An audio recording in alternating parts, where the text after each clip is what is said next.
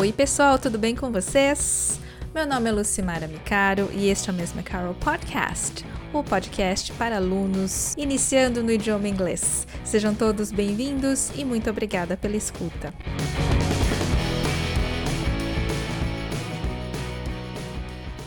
Esta semana teríamos uma atividade de listening, mas acabei mudando os planos por questões técnicas. Foi mal, pessoal.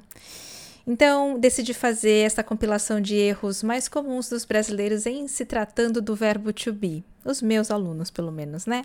Será que vocês conseguem se identificar nesta lista? Primeira categoria. Usamos o verbo to be, mas era para usar outro verbo ou outra palavra.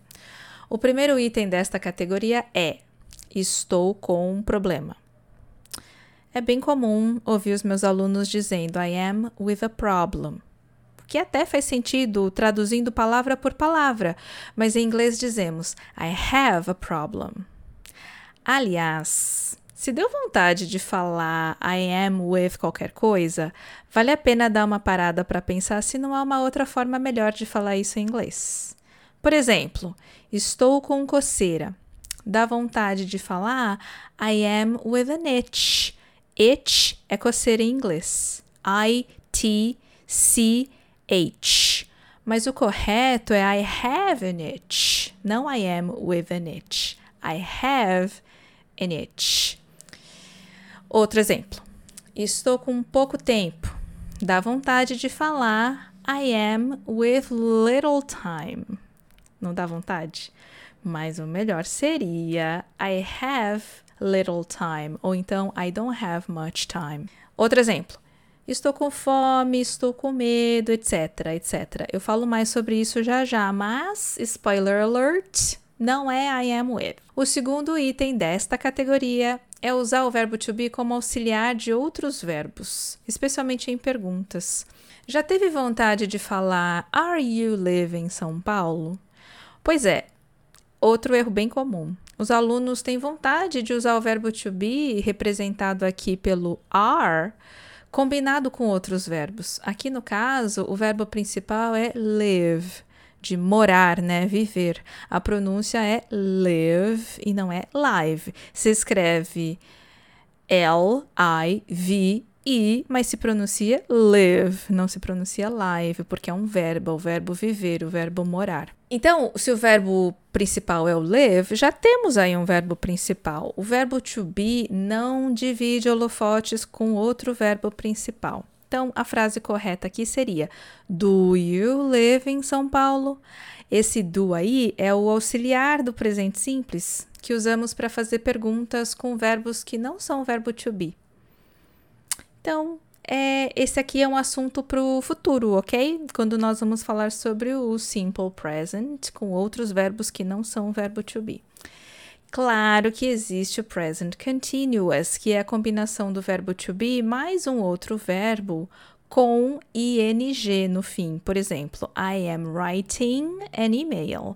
Aqui o verbo principal, o main verb é write. Aí ele vem com ing, writing que também é um assunto para o futuro, present continuous, que é o verbo com ing. Aí tem verbo to be, tem o verbo tem outro verbo e tem o ing, mas é bora assunto para o futuro. Vamos passar para a próxima categoria. A categoria é era para usar o verbo to be, mas usamos outro verbo. O primeiro item desta categoria é idade, age. A G E, age. No inglês, usamos o verbo to be para falar a idade. A gente pergunta How old are you? Que seria algo como o quão velha ou o quão velho você é ou você está. Eu não sei se eu já falei isso aqui antes, mas eu não gosto muito dessa estrutura no inglês, não. Eu acho o nosso jeito bem mais legal. Falando eu tenho tantos anos, né? Mas enfim, não sou eu quem faz as regras, né? O nosso cérebro vai querer enfiar um verbo have, que significa ter em inglês, mas resista. Em inglês não se tem a idade, se é ou se está tantos anos velha ou velho. Então nós dizemos: How old are you? I am 43 years old. Ou então I am 43. 43, né? Eu posso omitir o years old se eu quiser, mas jamais diga apenas years. Então, relembrando. I am 43 years old. Yeah! Correct. I am 43. Yeah! Correct. I am 43 years. Incorreto. Incorrect. Se eu estiver falando de outras pessoas, lembre-se de modificar o verbo to be de acordo com quem se fala. Por exemplo, se eu estiver falando do meu marido Edmilson, shout out to Edmilson, my love. Eu vou falar assim: How old is your husband? How old is your husband? He is 42 years old. Aí eu usei, em vez de usar o are, eu usei o is porque eu tô falando do meu marido agora. Outro item desta categoria. Nós vamos falar de alguns sentimentos. Em inglês não se diz eu tenho fome, que seria literalmente I have hunger, nesse sentido de necessidade de comida. Se diz I am hungry, que seria literalmente estou faminto. Então, temos as frases I am hungry, que está correto. Eu também posso contrair o I am, eu poderia falar I'm contraindo o I am, mas eu vou falar sem contração para ficar mais fácil de entender. I am hungry. Correct. I have hunger. Muito estranho, não use no sentido de necessidade de comida. I have hungry. Totally incorrect. Não diga I have hungry. Outro exemplo comum aqui nessa categoria, nesse item da categoria, é sobre o medo. Dizemos eu tenho medo em português. Em inglês, usamos o verbo to be mais um adjetivo. Por exemplo, I am afraid ou I am scared. De acordo com o dicionário Longman, o Longman Dictionary Online, é gratuito, é muito bom. De acordo com esse dicionário, scared é mais informal do que afraid. Então, dependendo da situação, escolha afraid mesmo. Então, vamos ao exemplo. How do you say eu tenho medo de falar inglês? I am afraid of speaking English. How do you say eu tenho medo de aranhas? I'm afraid of spiders. Então tem esse of depois do afraid. Tá lá na transcrição bonitinho para falar sobre sensação térmica como frio, como calor. Em português, dizemos eu tenho frio, eu tenho calor. Em inglês, use o verbo to be. I am cold, I am hot. Ou então também pode-se usar o, o present continuous, a forma contínua do, do verbo, que é I'm feeling cold. Estou me sentindo com calor, eu estou me sentindo com frio. I'm feeling cold, I'm feeling hot. Pode ser também. Outra, outro exemplo é quando queremos expressar o nosso interesse em alguma coisa. Em português dizemos eu tenho interesse nesse assunto, mas em inglês usamos o verbo to be. Nós dizemos I am interested in. I am interested in this topic. É importante falar esse in depois do interested. Interested in. Aí eu conecto, fica interested in.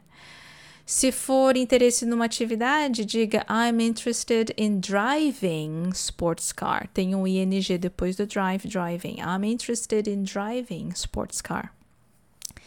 I am, I am interested in driving sports cars. E esse interested, a pronúncia? Nós queremos, brasileiros, né? O, uh, pessoas que foram alfabetizadas em português. Nós queremos, porque queremos falar todas as sílabas, faz parte do nosso raciocínio lógico, nosso raciocínio lógico que foi construído em cima do idioma português. Então, queremos porque queremos falar todas as sílabas. Então, sai algo como interested. Mas em inglês fica mais ou menos como in interested. A primeira sílaba é mais forte e mais longa. Interested, interested. Ou então já ouvi essa pronúncia interested. Interested. Muito comum, uh, muito menos comum do que a outra. Eu já ouvi também as pessoas falando esse interested sem o T, porque é comum em algumas regiões sumir com o T Então fica interested, interested. Já ouvi, não é tão comum quanto a outra, interested, é muito mais comum. Mas já ouvi nativos dos Estados Unidos, aí eu não sei dizer qual região, mas nativos dos Estados Unidos usando essa pronúncia. Outras, outras situações envolvendo o verbo to be. Para falar sobre profissão, job. Aqui temos dois probleminhas mais comuns. Os alunos esquecem de usar o artigo indefinido um, uma, antes da profissão. How do you say um, uma in English? A ou an. Esse A pode ser pronunciado A ou A. Depende. Então, em inglês falamos I am a teacher. Lembrando que a pronúncia pode ser a teacher ou a teacher. Esse A vai na frente da profissão que começa com um som de consoante. Por exemplo, teacher, que tem começa com o som da consoante T, teacher. E se a profissão começa com som de vogal, como engineer, como que fica? Se você falou N, A de amor, N de navio, acertou. Lembrando de conectar o som de N de navio, que tem som de consoante, né? N é som de consoante, com o E de engineer, que tem som de vogal, né? Engineer começa com som de vogal. E aí conectando fica an engineer. Enen. Enengi. An engineer. Got it? É, onde estávamos mesmo? Ah, sim. O probleminha número um é que os alunos costumam esquecer desse A, N na frente da profissão. Então, muito bem. O probleminha número dois é que alguns alunos se confundem com a pergunta. Apesar de que é possível dizer What is your job? Essa pergunta não é muito comum, por isso eu recomendo a pergunta mais comum, que é What do you do? Ou então, what do you do for a living? A pessoa talvez não fale what do you do, ela talvez conecte tudo e saia um what do you do? What do you do? Então, fiquem ligados na pronúncia. É, quando eu pergunto isso, às vezes os alunos começam a resposta dizendo I do, porque eu perguntei what do you do, é normal, é uma resposta automática, porque normalmente a resposta de uma pergunta vai estar conectada com a pergunta, né? Perguntei what do you do, e aí a pessoa começa a responder I do, mas resista é uma frase sobre o seu trabalho, sobre o seu job. Então, I am a podcaster. Por exemplo, no, I'm not. I am a teacher. Mas alguém te perguntou what do you do ou what do you do for living? Responda I am a aí a sua profissão, ou então I am an e a sua profissão. Beleza? E ainda teríamos uma outra categoria que seria o there is e o there are, no sentido de existir, que os, os, alunos brasileiros têm uma tendência a usar o have ao invés de there is, there are. Mas isso fica para um próximo episódio. E para vocês, queridos alunos que chegaram até aqui, vai um recado. A transcrição completa deste episódio está disponível no blog MS Micaro, M de Maria S de Sapo, M de Maria de novo I, K de que bom, A, R de rato, O, ponto, WordPress, W, O, R de rato, D de dado, P de pato, R de rato, E de elefante, S de sapo, S de sapo, ponto com. Qualquer dúvida, o link está no meu Instagram, msmicaro. And that's all for today. Thank you very much for listening to this episode. I hope it was helpful. I'm Lucy Micaro, and this is Miss Micaro Podcast. See you soon. Bye.